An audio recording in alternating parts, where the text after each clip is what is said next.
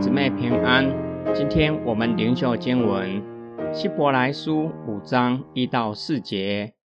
每一位大祭司都是从人间选出来，奉派替人办理与神有关的事，为的是要献上礼物和赎罪的祭物。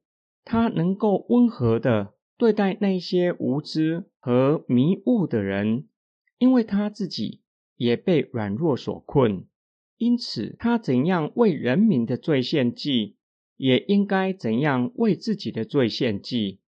没有人可以自己取得这大祭司的尊荣，只有像亚伦一样蒙神选召的才可以。作者说明大祭司的特质包括具有人性。作者因此特别使用凡从人间挑选出来。因为他作为神和人的代表，特派办理与神有关的事，代表子民向神献礼物和祭物，并且代表上帝向子民传达上帝的旨意。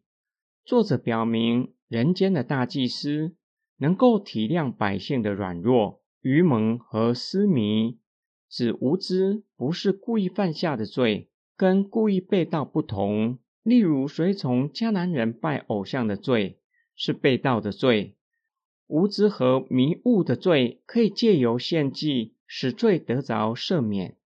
作者进一步说明，人间的大祭司能够体谅百姓，因为他们也为肉体的软弱所困，也有德行上失德的罪。因此，人间的大祭司必须先为自己献赎罪祭。才能够替百姓献祭，使自己先成为洁净的人，才能够为百姓的罪代求，求上帝赦免百姓的罪。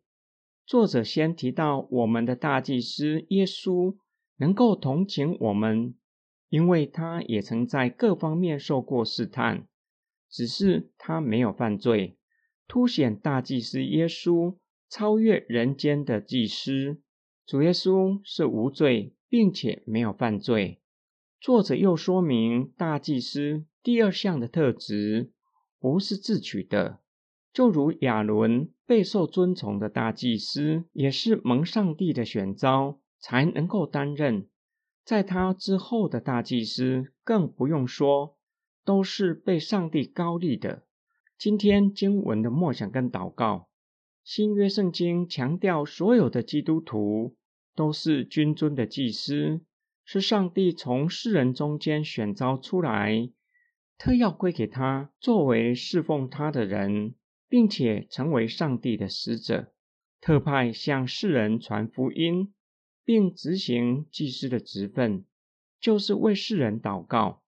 今天的经文教导我们，我们需要为世人祷告，要同情。且要以温和的态度对待那些无知和迷雾的人，也就是因着肉体的软弱，有可能是不知情，也有可能是知情，但是受不了诱惑而犯罪。我们也在世人的行列中，要将心比心，不应该鄙视他们，甚至厌恶他们。若是如此，怎么可能做他们的代祷者？